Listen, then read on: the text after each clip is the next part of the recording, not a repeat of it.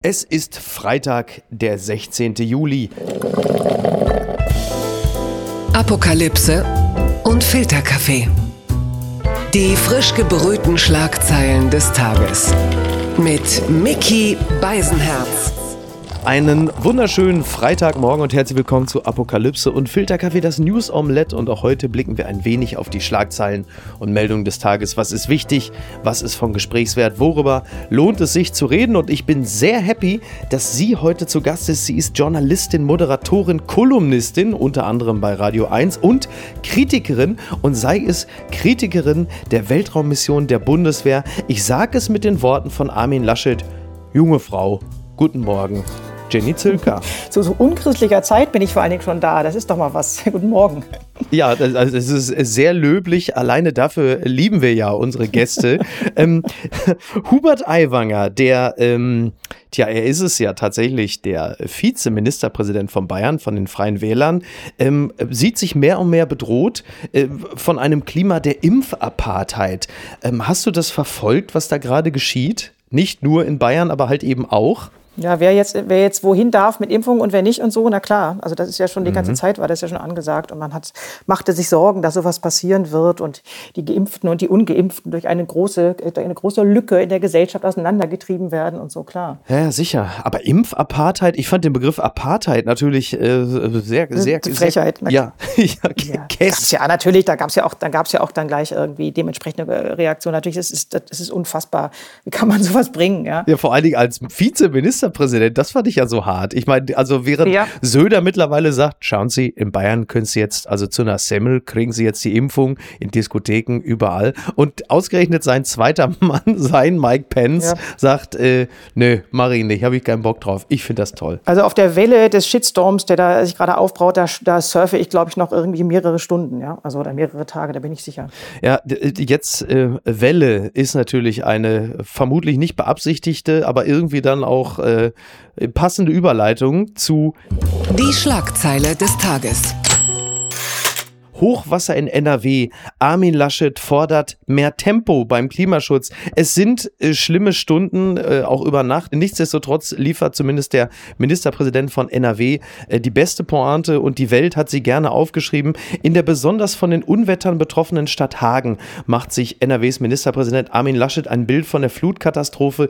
Den Hochwasseropfern verspricht er schnelle Hilfe. Wir werden die Kommunen und Betroffenen nicht alleine lassen. Äh, ich gehe fest davon aus, du hast es äh, auch verfolgt, man kam ja nun auch nicht umhin, ähm, das Hochwasser unter anderem in halt äh, in Hagen, in Altena, aber auch in der Stadt Schuld im Ahrtal. Äh, das fand ich insofern ähm, interessant, da das ja auch fast so eine Art metaphorischen Touch hat, dass eine Stadt wie Schuld, wo halt nun auch Menschen ja leben oder auch gelebt haben, wie ausradiert ist von der Flut. Das hat ja schon auch ein bisschen biblischen Charakter, wenngleich wir den lieben Gott jetzt jetzt nicht äh, das, das Hochwasser in die Schuhe oder Stiefel schieben wollen.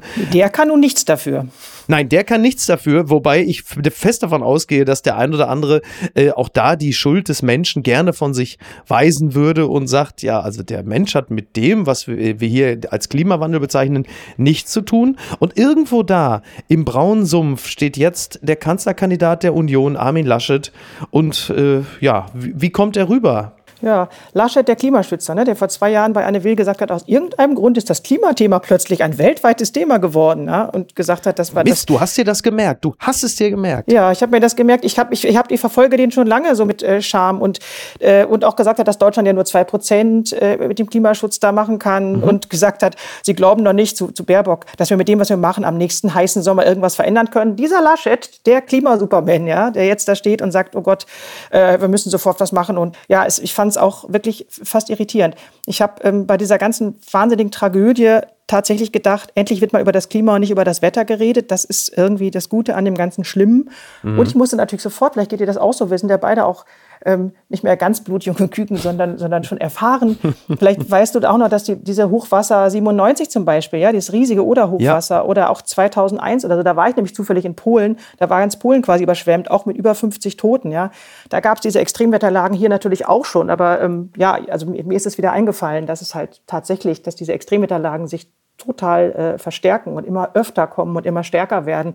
Da ist irgendwie das einzig Gute in diesem Schlamassel, dass, äh, dass dann allen Leuten jetzt mal die Augen geöffnet werden. Sogar Armin Laschet behauptet, er weiß, woran es liegt. Ja, ja, ja, ja, ja, ja. ja. Ich finde es natürlich, also es ist schon amüsant, wenn er sagt, wir müssen jetzt Tempo äh, beim, beim Klimaschutz machen, weil äh, also seine, mhm. nicht er allein, ja, und er ist ja auch erst seit 2017 Ministerpräsident von Nordrhein-Westfalen. Vorher gab es lange eine rot-grüne Regierung, das sei der Fairness halber gesagt, aber er ist ja nun mal einfach der Vertreter der Union, er ist der Parteivorsitzende und also die Union war ja nun zumindest zumindest in den letzten äh, Jahren und auch in Zukunft wollten sie ja, was den Klimaschutz angeht, jetzt nie, nicht wirklich der Motor sein. Und wenn der Motor, dann höchstens der Verbrennungsmotor. Ähm, und natürlich muss der Mann sich jetzt, jetzt rechtfertigen. Es ist ja, es gibt ja schöne Parallelen auch zu 2002, also äh, zum Elbhochwasser, wo Schröder natürlich sagte, so, wir müssen jetzt unbürokratisch Hilfe leisten und Gummistiefel an. Nur Laschet kann sich diese, diese Bilder natürlich gar nicht so einfach leisten und als Krisenmanager auftreten, denn er muss sich natürlich gleich anders als Schröder 2002 unangenehme Fragen gefallen lassen, dass seine Politik und auch die Politik, die er in Zukunft mhm. eigentlich angestrebt hatte, nämlich Kinder, das geht so schnell nicht mit dem Klimaschutz, dass diese Politik natürlich mitverantwortlich dafür ist, dass alles äh, davongerissen wird. Im Zweifel übrigens auch seine eigene Kanzlerschaft. Ja, absolut. Das ist alles im, in der Folge oder in der, wie heißt das da, dieses hinter der Welle, also was hinter der Welle kommt, in diesem Tief dieser Welle, die jetzt gerade da ist, wird das alles passieren. Also ich bin auch gespannt, äh, was das jetzt für ein, für ein also was sein Verhalten jetzt auch auf das, auf das Wähler- und Wählerinnenverhalten jetzt für einen Einfluss haben wird, ja. Genau, ja, absolut. Ähm, das ist ja ein bisschen das, das Interessante an diesem Wahlkampf. Das ist ja was anderes als in den letzten Jahren, als immer klar war, äh, Merkel ist so der FC Bayern München des Wahlkampfes, geht immer als Erste durchs Ziel und der Rest muss halt gucken, auf welchem Platz sie landen. Das ist ja in diesem Wahlkampf ein bisschen anders. Es, es changiert ja, es, es wechselt auch immer wieder. Also jetzt zuletzt war Laschet mit seiner Aussitzstrategie am Drücker. Jetzt merkst du plötzlich, jetzt laufen die Keller voll. Ähm, Menschen wie meine Mutter, die nun jetzt auch keine Ignorantin war, aber sagt auch, na, das mit dem Klimawandel, da ist ja wohl offensichtlich was dran. Also du merkst, äh, auch die vermeintlich älteren Semester, mhm, meine Mutter ja. möge es mir verzeihen, ähm, neigen jetzt auch dazu zu sagen, ach du, vielleicht haben die Grünen doch etwas mehr Recht, als ich bislang dachte, wähle ich doch mal die.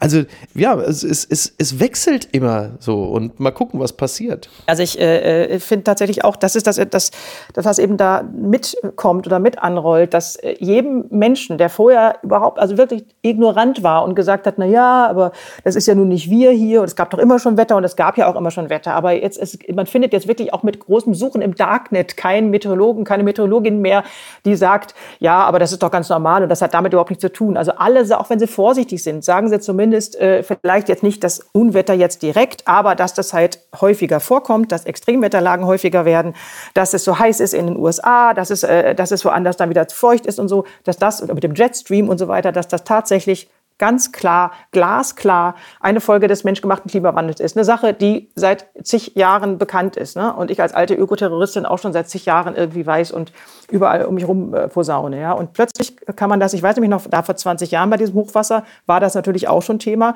Und da war das wirklich so, dass man da noch viel mehr äh, konsternierte Blicke gekriegt hat. Also Kopfschütteln und ja, hey, wieso, das ist doch jetzt passiert doch immer. Ne? Ja. Passiert ja auch immer, es geht ja nur um die, um die Frequenz. Ne? Genau, das ist es halt. Die Taktung ist jetzt eine andere.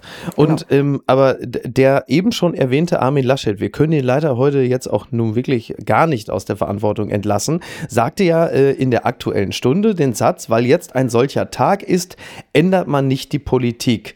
Das äh, folgte, nachdem er vorher die Interviewerin Susanne Wieseler, äh, also er sagte ja, er, ich weiß nicht, du hast es bestimmt gesehen, er setzte an und, und wollte wahrscheinlich widersprechen und sagte, äh, Frau, äh, dann fiel ihm der Name nicht ein, dann sagte er, junge Frau, äh, äh, ne, weil jetzt ein solcher Tag ist, ändert man nicht die Politik. Jetzt ist die Frage, über was regen wir uns jetzt gerade mehr auf? Darüber, dass er sie junge Frau genannt hat oder dass er sagte, weil jetzt ein solcher Tag ist, ändert man nicht die Politik?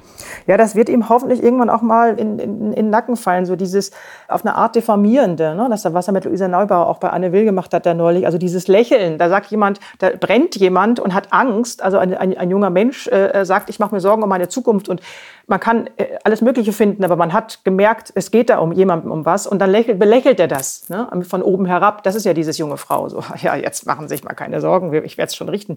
Dass die Art und Weise mit Menschen zu sprechen, die sich Sorgen machen, vielleicht tatsächlich äh, wie so ein Kartenhaus zusammenfällt, das hoffe ich ja dann, ja, weil das geht einfach nicht. Also das ist wirklich Quatsch. Das ist auch nicht ernst nehmen von, von, von, Wähler, von Wähler und Wählerinnenproblemen. Ja. Wobei ich, wobei ich Armin Laschet in diesem Falle vielleicht kurz mal die Hand reichen möchte und glaube, das ist noch nicht mal ein Zeichen, also ich habe es nicht so wahrgenommen als Zeichen von Herablassung in dem Sinne, sondern einfach, äh, er kann mit Druck nicht gut umgehen. Das ist so ein bisschen, für mich fühlt es sich an, wie das, als es zum Beispiel um die Arbeiter ging äh, bei Tönnies, als er dann sagte, ja, das liegt daran, dass sie alle irgendwie äh, aus Rumänien hergekommen sind und sie haben es eingestellt. Er kann unter Druck, agiert er ähm, mindestens unglücklich, das bleibt aber ja am Ende auch hängen. Also das ist, ist unelegant. Ich, genau, also ich wollte gerade sagen, da hast du recht, es bleibt natürlich trotzdem hängen. Ist ja auch egal, ob das aus Druckgründen ist, oder, aber auf jeden Fall ist er dabei nicht authentisch. Ne? Also in dem Augenblick, wo er, wo er dann irgendwie das, sich darüber lustig macht oder sich vermeintlich lustig macht, vielleicht, weil er eigentlich Druck verspielt, dann wäre es natürlich authentischer, authentischer zu sagen,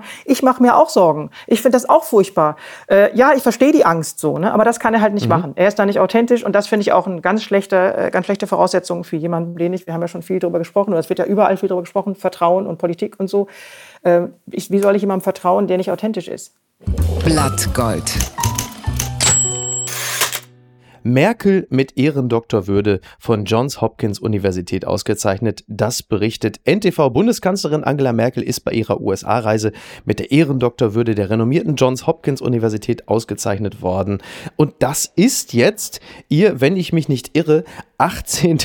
Ehrendoktortitel. Das heißt, sie hat jetzt mehr Ehrendoktoren als Jahre im Amt. Sie könnte im Grunde genommen ein ganzes Kabinett mit Doktortiteln versorgen. Und wir wissen alle, die können es teilweise auch bitter gebrauchen. Ähm, verfolgst du die Reise von Angela Merkel in die USA und wie, wie ist so dein Eindruck diesbezüglich? Also vielleicht macht sie auch eine Praxis auf mit ihren ganzen Ehrendoktoren. Das könnte sie ja auch machen. Nein, das heißt verfolgen. Also ich habe sie natürlich in den BVB-Farben da gesehen in der, in der Johns, Johns Hopkins Universität. Kann man sie oft die Biene streiten. Merkel? Genau, die, die Biene Merkel.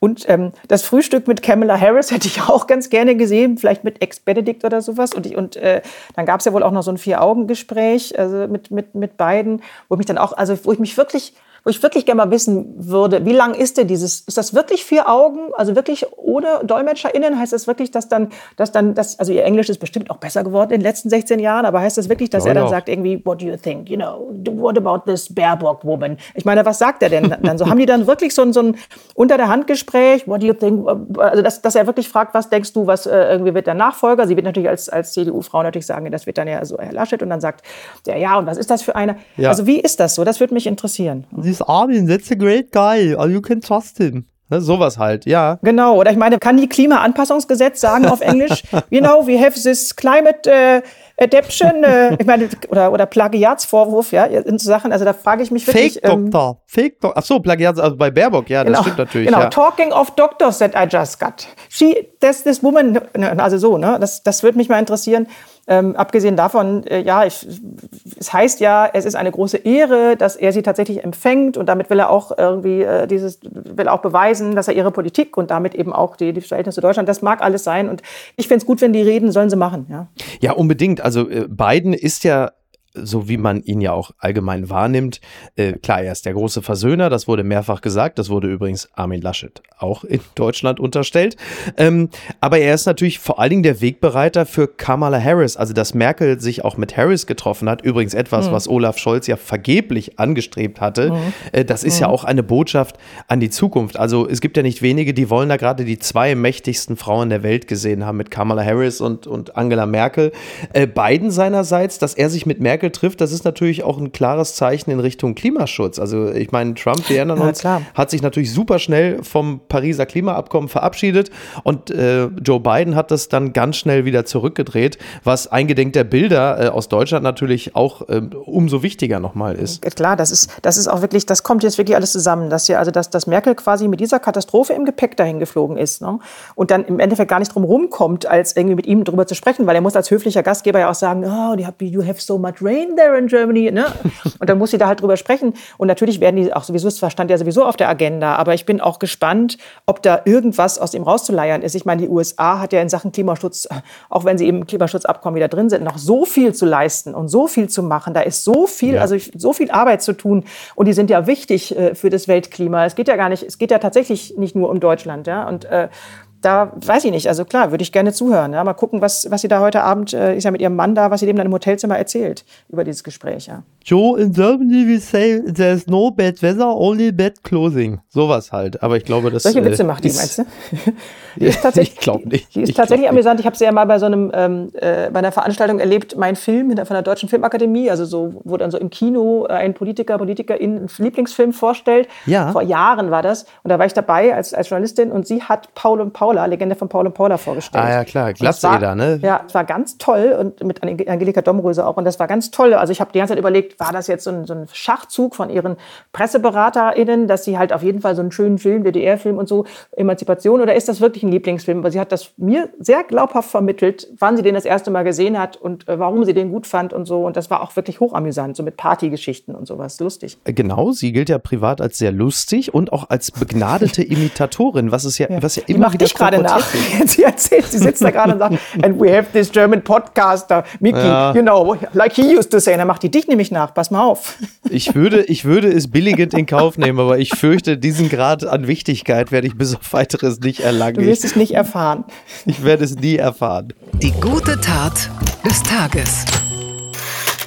Die Mopo schreibt, Kladderadatsch, so erklärt Habeck den Umfrageverlust der Grünen. Ja, nun war es ja so, äh, vorgestern Abend war Robert Habeck bei Markus Lanz und Riesenüberraschung, der Gewinner in dieser Sendung war nicht Markus Lanz. Äh, die Süddeutsche unter anderem in Gestalt von Willy Winkler schrieb, äh, derjenige, der diesmal unruhig auf seinem Sessel hin und her rutschte, war nicht Robert Habeck, sondern Markus Lanz. Ich äh, habe den Auftritt von Habeck gesehen, äh, du vermutlich auch. Mhm. Wie fandest du es denn?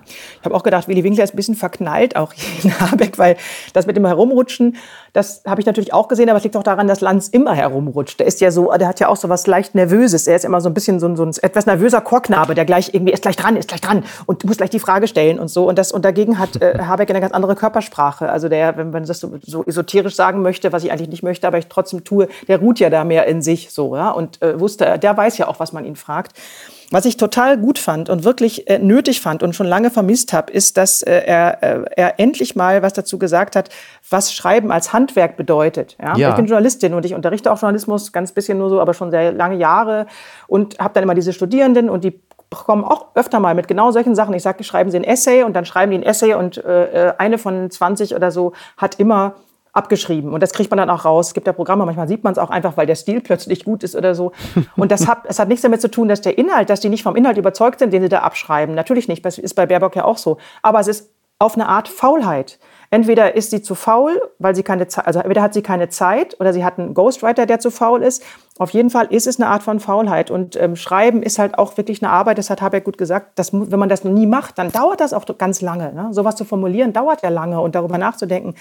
Und wenn sie, wenn sie das nie macht, vielleicht, vielleicht äh, kann sie das einfach nicht. Ne? Hat er das nicht strategisch, aber ganz clever gemacht, weil er hat ja im Grunde genommen ähm, sie von dem einen Gleis runtergezogen und auf das andere gehievt. Also er hat sie zu einer handwerklich, ähm, äh, sagen wir mal, unbedarften Schriftstellerin erklärt aber hat sie zumindest ähm, sagen wir, aus dem Fahrwasser genommen, dass sie eine äh, schlechte Politikerin das sei. Das finde ich nicht. Also, das war ja gar nicht so doof das, das, von ihm, Das finde ich aber doch nichts. Hat für mich überhaupt nicht geklappt, weil ich, also unabhängig davon, ähm, dass ich nicht Personen wähle, sondern Parteien. Und ähm, ne, das ist, ist ja ganz klar. Und du das, bist aber eine der wenigen. Ja, aber das ist ja nun irgendwie ein, das, das ist ja unsere erste Bürgerinnenpflicht, will ich mal sagen, dass man sich nicht irgendwie von irgendeinem Menschen, der nett ist, gut aussieht, lustig ist oder sonst irgendwas, genauso wenig wie von jemandem, der ein Idiot ist, irgendwie äh, äh, einwickeln lässt. Wir sind ja nicht in anderen Ländern. Äh, also ich wähle natürlich eine Partei wegen des Programms und nicht eine Person. Aber ich finde, für mich hat er sie jetzt nicht äh, aus dem Schneider genommen, sondern ich finde nach wie vor, dass das, äh, also wenn jemand Bundeskanzlerin werden möchte und zu faul ist oder ähm, zu wenig äh, genau oder eben mir nicht glaubhaft vermitteln kann, dass er oder sie brennt für irgendeine Sache. Und das hat sie bei mir hat sie mir nicht vermittelt. Ich habe die auch schon ein paar Mal so erlebt in so Veranstaltungen. Das vermittelt sie mir nie. Sie kommt immer rüber wie so ein Ja, ich mach das mal. Nee, das ist für mich nicht, also das hat nichts mit Fleiß und mit wirklich Brennen für die Sache zu tun. Da brennen andere Leute mehr. Ja. Da hast du aber vielleicht auch insgesamt ein paar mehr Informationen als wir, die wir in erster Linie unsere Eindrücke dem, dem Fernsehen oder ein paar Zeitungen entnehmen. Ähm, mein, also was, was, die, was die Person Baerbock angeht jetzt. Ich glaube, es war auch gar nicht möglich, sie komplett aus dem äh, Schneider zu nehmen, weil dafür einfach zu viel vorgefallen ist zuletzt, was sie genau. als Person beschädigt. Mein Eindruck ist, die Strategie der Grünen Grünen ist jetzt ganz eindeutig, dass sie sagen, äh, also nehmen wir jetzt mal das, die, die Programmatik und alles als Suppe. Ja? Jetzt, jetzt sagen sie, die Suppe ist gerade ein bisschen dünn. Wir schnibbeln jetzt viel mehr Habeck rein, dass es am Ende doch noch irgendwie ganz lecker schmeckt. Ich meine, gut, die Suppe schwappt jetzt gerade durch Hagen, aber du weißt, was ich meine. Also wir, wir mengen so viel Habeck mit rein, Aber nenn es, wie du willst. dass sie nicht weiter auffällt. Nenn es, wie du willst, ist auch in Ordnung. Der Habeck ist ja auch dabei. Ich meine, wie gesagt, man wählt ja auch nicht eine Person, sondern man wählt eine Partei und der Habeck ist ja dabei und das ist ein, das ist ein schlauer Mann. Der hat andere äh, ähm, Schwächen. Den habe ich auch schon mal bei so, bei, diesem, bei so einer Mein-Film-Veranstaltung erlebt. Das fällt mir jetzt nur gerade ein, weil ich es gerade erzählte. Wo er, ähm, das war auch sehr lustig, da kam der nämlich in diese mit äh, Film, äh, FilmemacherInnen und, und SchauspielerInnen und so weiter gefüllte das Kino rein und sagte sowas wie als erstes wie, ja, also ich war ganz erstaunt, als ich neulich bei so einer Filmpreisverleihung war, dass, dass SchauspielerInnen sich auch so für Politik interessieren, so, dass die Kultur auch mal nachdenkt. Und dann alle so, man hörte so richtig so ein, so ein Aufatmen, also so ein Hä? im Publikum. Und er musste dann. Und das hat niemand getwittert? Also Jenny, du siehst mich Nee, völlig wir, wir, entsetzt. wir, wir, wir twittern nicht. Beziehungsweise es war dann so, dass er musste sich wirklich, er musste dann verstehen, oh, das war falsch. Und das lernt er dann auch. Und dann ist er ja Mhm. in solchen Sachen sehr offen und sagt, hm, stimmt, das war eigentlich total dumm und überheblich von mir oder sowas. Und das ist ja das Gute auch an ihm so. Der ist dann, äh, der ist schlau genug, das dann zu verstehen, was er da gerade in der Ansprache falsch gemacht hat. Das hat er bei Lanz ja auch sehr gut gemacht, dieses Wind aus den Segeln nehmen. Wenn, und wenn Lanz irgendwie sowas eben sagt wie, man muss in der Politik ja sich auch mal äh, stellen oder so, ne? Und dann sagt er, wieso, ich bin doch hier. Also das, er kann das ganz gut, er kann das ganz gut parieren und er kommt tatsächlich glaubhaft darüber als andere Leute da. Ich glaube ihm das tatsächlich, dass der so, also dass er die Zweifel, der wirkt ja wie ein sehr zweifel, zweifelnder Mensch. Findest du das nicht auch, dass er sehr zweifelnd wirkt? Ja. Oder was äh, denkst du? Ja, er, er ist ja insgesamt, äh, er, er gilt ja nun auch als der Nachdenkliche, als der Philosoph. Da ist der Zweifel ja dem System immanent. Ähm, naja, er kommt jetzt vor allen Dingen, äh, in der allgemeinen Wahrnehmung, kommt er jetzt allen vor wie die eigentliche perfekte Lösung. Auch bei denjenigen, die vor Wochen noch gesagt haben, ja, natürlich wird's äh, Baerbock, weil die ja viel besser in den Themen ist. So, na, er ist, er ist halt der grüblerischere. Er ist ja offensichtlich auch der bescheidenere. Als der wird er jetzt wahrgenommen. Aber wahrscheinlich auch jetzt erst im Abgleich mit der neuen äh, Annalena Baerbock seit ein paar Wochen. Ich glaube, das ist eine Art von, also das ist eine Qualität, wenn jemand, also wenn du sagst, äh, auch dich als Mensch, äh, also wie gesagt, das ist nicht, dass das Mensch-Ding jetzt so eine große Rolle spielt, weil ich wähle, wie gesagt, keinen Menschen, aber trotzdem haben wir eine, eine man, hat, man hat ja ein Gefühl zu Leuten oder man hat ja eine Art von, die wirken, die haben ja eine Wirkung auf einen und man kann Ja. da, man nimmt Sachen wahr. Und dieses, was, was du als zweifelnd oder grüb- grüblerisch oder was allgemein als grüblerisch, grüblerisch gesehen wird, das heißt, dass der Typ tatsächlich auch nicht eben ganz sicher ist, damit ja auch nahbar und verständlich, ja. Und ich meine, ein Politiker, der alles kann und immer sicher ist und immer sagt, so und so läuft das, das ist doch schon seit Jahrzehnten klar, dass das nicht funktioniert und Genau. dass das nicht richtig ist. Kein Mensch weiß immer alles. Wenn Leute das behaupten, das machen, dann machen sie einfach nur Parteipolitik. Ungefähr das Gegenteil von Politik für mich übrigens, ja, Parteipolitik. Aber ähm, das ist das, was ihn, glaube ich, da glaubhafter macht und was ihn, was im Prinzip die Grünen da, also was den Grünen da helfen wird, ob es die jetzt retten wird, ob wieder auf diese großen, auf diese hohen Punkte dazu kommen, Prozente dazu kommen, das glaube ich jetzt nicht. Dafür ist irgendwie zu viel Mist vorgefallen. Aber nach wie vor ist es die Partei, ähm, die zumindest für mich glaub, am glaubhaftesten ihr, ihr Umweltthema behaupten kann. Ja. Ganz weit vorne. PBS News Hours schreibt UK to ban online races from games after Euro 2020 uproar. UK Prime Minister Boris Johnson says the government plans to ban anyone guilty of online racist abuse from soccer matches as authorities continue to respond to the lawlessness connected to England's loss in the final of the European Soccer Championship. Um es mal kurz äh, auch also für die Leute, die des Englischen nicht so gut mächtig sind wie Angela Merkel zusammenzufassen. Also die US, äh, die US, die, die britische Regierung, Gottes Willen, die britische Regierung in Gestalt von Boris Johnson sagt so, Schluss mit der ganzen Scheiße. Jeder, den wir kriegen können, der die drei Spieler der englischen Nationalmannschaft rassistisch beleidigt hat im Netz, kann sich darauf gefasst machen, für lange Zeit äh, von Stadionbesuchen gesperrt zu werden. Wir machen euch einfach dafür verantwortlich, was ihr im Netz schreibt und das wird heftige Konsequenzen haben. Ich glaube, da sind wir uns einig, das ist sehr gut und sehr richtig. Ja, absolut, das ist auch überfällig. Ne? Also ich meine, es hat ja da nicht, fängt ja jetzt nicht an, dass da plötzlich, huch, wir haben ja Rassisten unter unseren Fans. Was ist denn das? Ja, das Thema ist natürlich auch nicht nur im englischen Fußball, sondern wie wir wissen, kommt das auch im, im Deutschen, auch in der Bundesliga und so weiter immer wieder vor. Und das ist keine Kleinigkeit und kein Kavaliersdelikt und kein Fan-Delikt. Delikt. Und da muss man, das muss man so hart, wie es überhaupt nur geht, angehen, ganz klar. Also das, das wird irgendwie echt Zeit, finde ich. Da sprichst du ja insofern auch einen, einen richtigen Punkt an, als wir inklusive meiner Gestalt, selbstverständlich, äh, uns natürlich besonders aufgeregt haben über den dramatischen Ausfall der englischen Fans, der sicherlich auch äh, ich will nicht sagen beispiellos ist, denn wer die WM 98 verfolgt hat und das, was deutsche Hooligans äh, in Lens getrieben haben, aber gut, sei es drum. Ähm, also es war schon heftig, aber es, es, es darf natürlich nicht davon ablenken, dass andere äh, Nationen diese rassistischen Probleme in Stadien auch haben. Also Italien beispielsweise, das ist äh, bekannt und, äh, und, unter anderem Spieler wie Lukaku von Inter Mailand kennen das. Aber in Deutschland haben wir das natürlich auch. Irgendwo zwischen dem Chemnitzer FC, aber auch Borussia Dortmund äh, gibt es heftige Probleme mit rassistischen Ausfällen. Mhm. Und da sind wir alle natürlich angehalten, uns äh, auch darauf zu konzentrieren und zu schauen, wie das, wie das besser geht. Insofern äh, sind das natürlich Maßnahmen, die es auch hierzulande äh, geben sollte und vermutlich auch wird, wenn man auch glaubwürdig bleiben will, also als, ja, als DFL klar. und auch als DFB. Absolut, da kann man, also man muss das richtig bestrafen, man muss richtig, man muss auch also nicht nur die Fans bestrafen, sondern tatsächlich die, die nichts tun, dann bestrafen, ja, oder die Clubs, die, die Fanclubs, die ihre Fans dann nach wie vor dann noch irgendwie, die sich zusammenfinden und ich finde auch übrigens, dass in der ganzen Berichterstattung darüber, also ich will, ich möchte wirklich gerne Statistiken darüber hören, wie viele Fans, also wie viel von diesen rassistischen, keine Ahnung, Tweets oder, oder, äh, oder wie oft sowas gerufen wurde, wie viel das sind, ob das Männer oder Frauen waren, das spielt immer eine Rolle, finde ich übrigens in jeglicher Berichterstattung wichtig. Ja? Also wir, ähm, wie, wie viel, zwischen 60 und 70 Prozent der Fußballfans international sind Männer. Also sind auch jetzt mal ganz äh, zurückgeschlossen von diesen, von diesen Menschen, die so drauf sind, also von irgendwelchen rassistischen, mhm. beleidigenden Menschen, sind auch die meisten Männer. Das spielt alles eine Rolle in der Beurteilung dieses, dieser ganzen Sache. Und das würde ich, ja. wenn ich jetzt irgendwie irgendein Fußballclub wäre oder wenn ich ein Fanclub wäre, würde ich das alles mal sofort in einem Aktionsplan ganz, ganz dringend auf Top 1 der Tagesordnung setzen. Äh, es wird auf jeden Fall ein, ein Thema sein, das anders als vielleicht noch vor 20 oder 30 Jahren äh, an, an Bedeutung äh, ganz eindeutig gewonnen hat.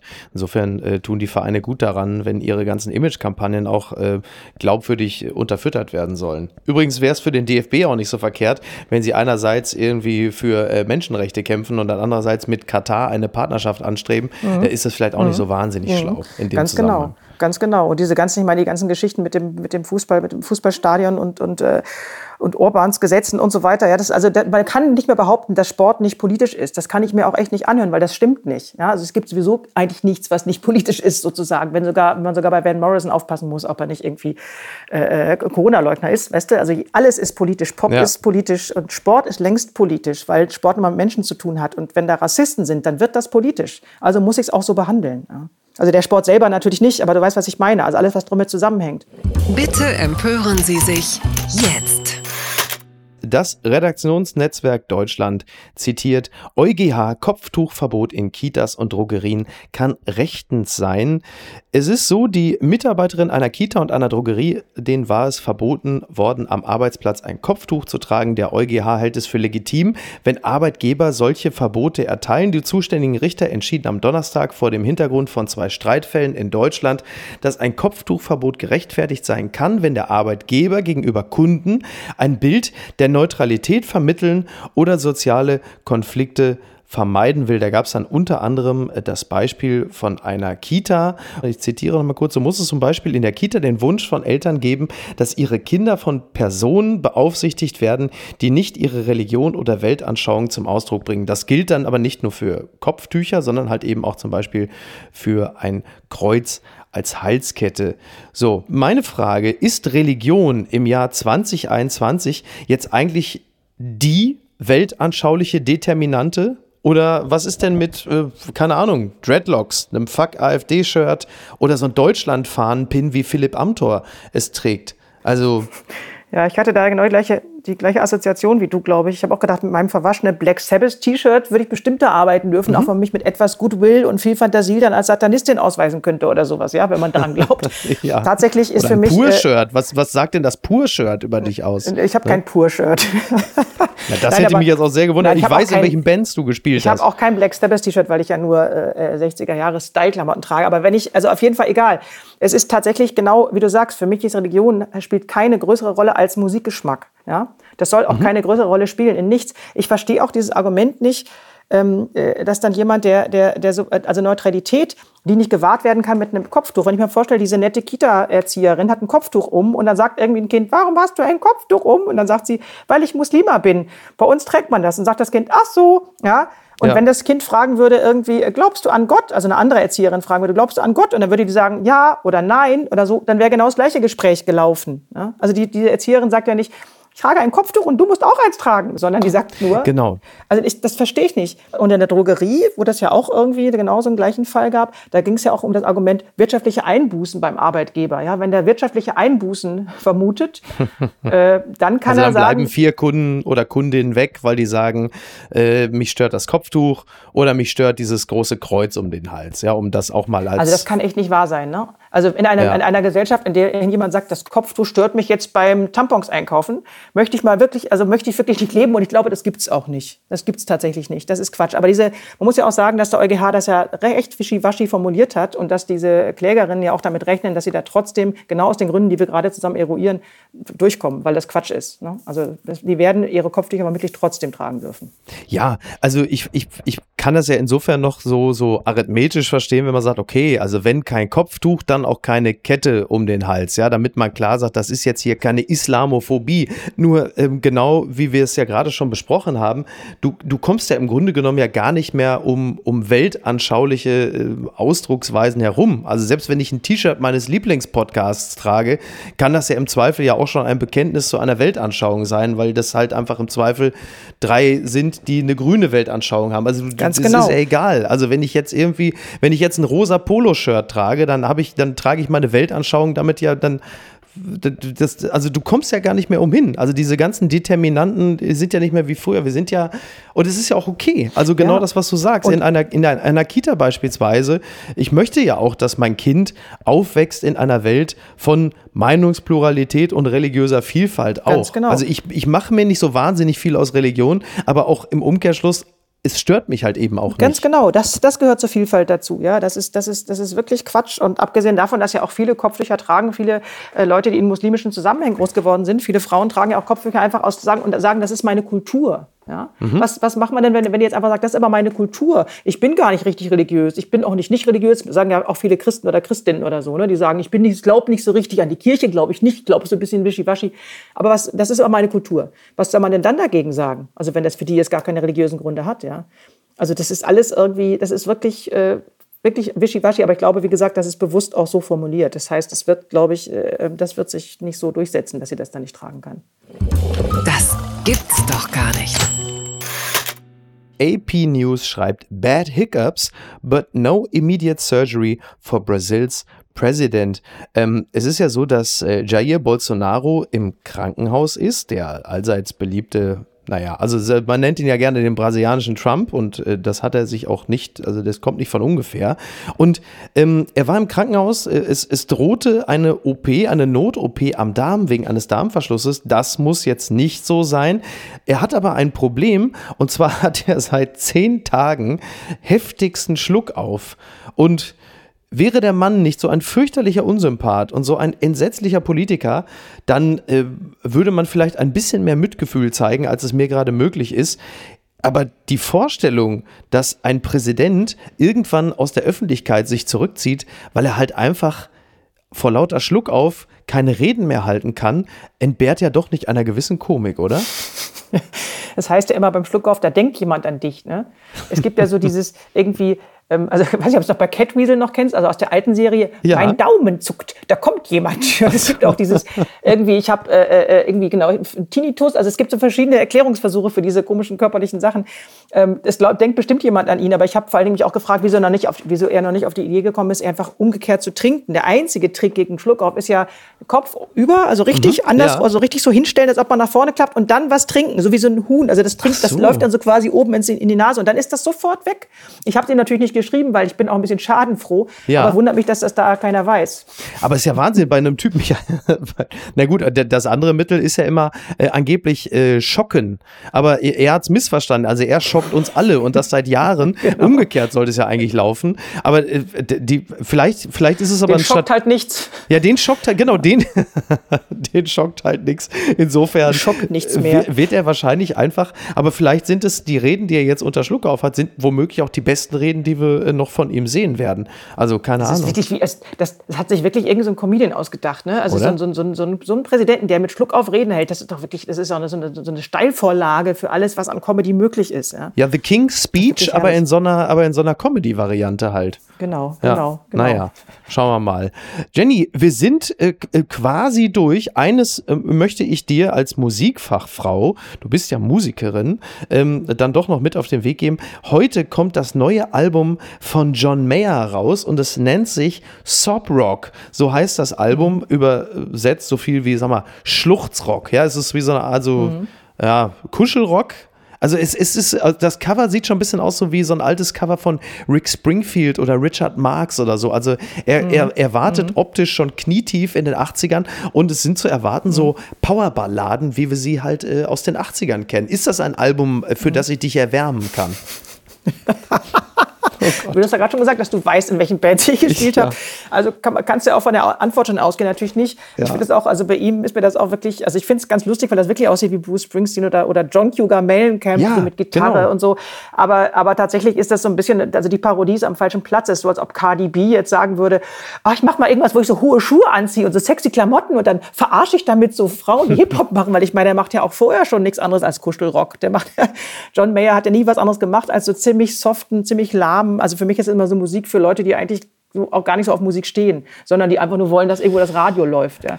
So Zeug ist das. Also von daher, ähm, ich sehe, also das, du hast es gerade so schön ironisch erklärt, aber ich glaube, er meint es, also wenn es ironisch ist, dann, also ich finde, man kann es auch ernst nehmen. Ich glaube, ich, ja, ich, ich glaube, er meint es tatsächlich ironisch, aber er zieht es natürlich trotzdem durch. Ich werde es mir mit Freude anhören. Ich muss jetzt ähm, gestehen, äh, meine Frau Niki Hassania ist großer John Mayer-Fan. Ähm, und Der hält ja gut aus. Und sie ist ja auch nur eine Frau. Ja, ach so, jetzt klingst du ja schon wie Habeck vor den Studentinnen.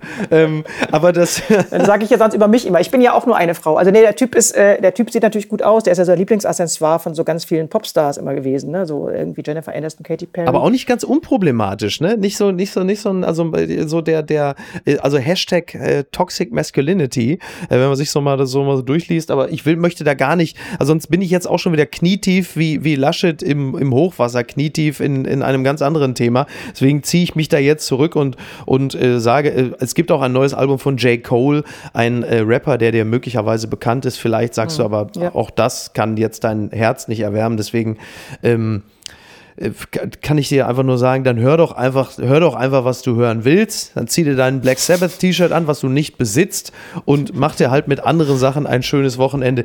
Ich für meinen Teil bin aber sehr happy, dass du heute zu Gast gewesen bist und würde mich sehr, sehr freuen, wenn du äh, meine Wiedereinladung annehmen würdest. Oh ja, so eine Rückeinladung, die dann wieder bei dir ist. Super, Ja. ich bin dabei. Fand Diese- ich auch sehr schön. ja, dann mach doch selber einen Podcast. Dann kannst du mich, dann kannst mich rückeinladen. Bis dahin musst du halt dann wieder. Ich, kann, ich finde, du kannst das ganz Ich bin lieber Gast. Also viel, okay, du bist ein super Gast. Dankeschön, Jenny. Hat mich sehr gefreut und wünsche dir ein auch. schönes Wochenende. Dir auch. Ciao. Tschüss. Die heutige Episode wurde präsentiert von der Bodyguard Antikartellmatratze von bed1.de. Apokalypse und Filtercafé ist eine Studio Bummens Produktion mit freundlicher Unterstützung der Florida Entertainment. Redaktion Niki Hassania. Produktion Laura Pohl. Ton und Schnitt Niki Franking. Neue Episoden gibt es jede Woche montags, mittwochs und freitags, überall, wo es Podcasts gibt. Die Studio Bummens Podcast-Empfehlung. Ich habe das ich hab noch nie gemacht, ne, sowas. Also ich probiere es einfach mal. Hallo, ich bin Frank Thunmann, der Thunmann von Joko und Klaas. Und äh, ich habe jetzt auch einen Podcast. Mache ich mit den Kollegen und Freunden der Basti und Thomas zusammen. Die arbeiten hier auch bei Florida TV. Der Podcast heißt Eulen vor die Säue. Eulen vor die Säue. Und äh, da wird sehr, sehr viel gelacht. Also 90% wird gelacht. und nebenbei kann man noch ein bisschen was lernen. Über Tonmann zum Beispiel. Oder äh, wie man äh, Lanzen bricht, auch. Jeden Donnerstag. Eulen vor die Säue. Überall, wo es Podcasts gibt. Nur für Menschen über 10 Kilo.